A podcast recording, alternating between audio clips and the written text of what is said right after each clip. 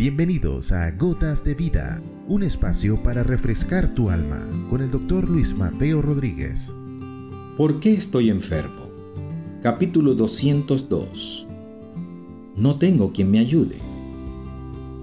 El Señor Jesús, en una ocasión que vino a Jerusalén a causa de una fiesta, encontró un lugar de aguas donde yacían una cantidad de todo tipo de enfermos en la creencia que si el agua era agitada y se metía a alguno de ellos, era milagrosamente sanado. Y había allí un paralítico de 38 años de estar incapacitado, esperando un momento a que alguien le ayudara a llegar al agua en uno de esos episodios, pero no tenía quien. Jesús supo de este enfermo y le pregunta, ¿quieres ser sano?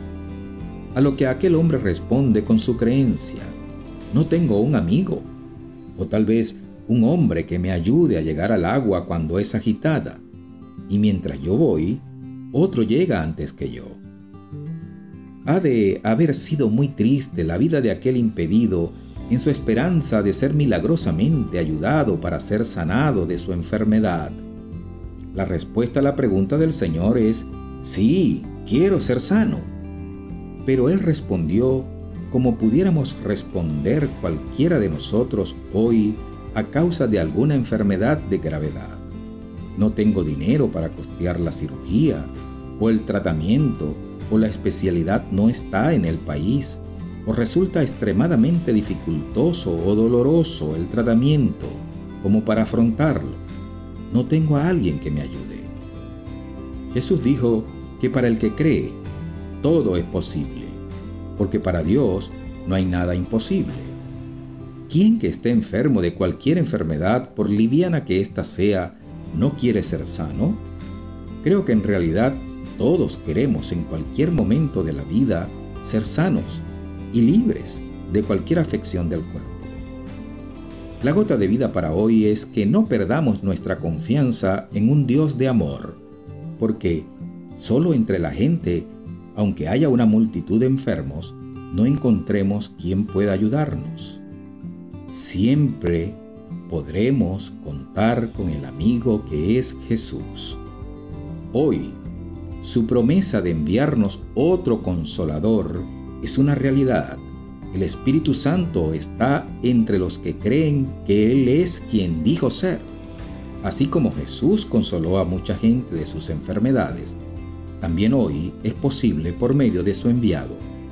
No pierda su confianza, pues tiene grande galardón. En nuestros recursos, como aquel hombre, que no tenía ni siquiera un hijo que le ayudara, puede ser que estemos postrados y arruinados y hayamos perdido hasta la esperanza. Pero sigamos creyendo. Puede que la misericordia de Dios nos alcance para su gloria y su honra. Ore conmigo. Padre, gracias. Porque a pesar de que en algún asiago momento no tengamos ni contemos con nadie, siempre podremos confiar y esperar en ti. Que prometes nunca dejar ni abandonar a los que confían en ti. Déjanos confiar como niños en tus promesas de amor y libertad. En el nombre de Jesús. Amén. Has escuchado Gotas de Vida con el doctor Luis Mateo Rodríguez. Contáctanos a través de nuestro correo electrónico ccclarrocaviva.gmail.com o a través de nuestras redes sociales. No te pierdas nuestro próximo capítulo, Gotas de Vida.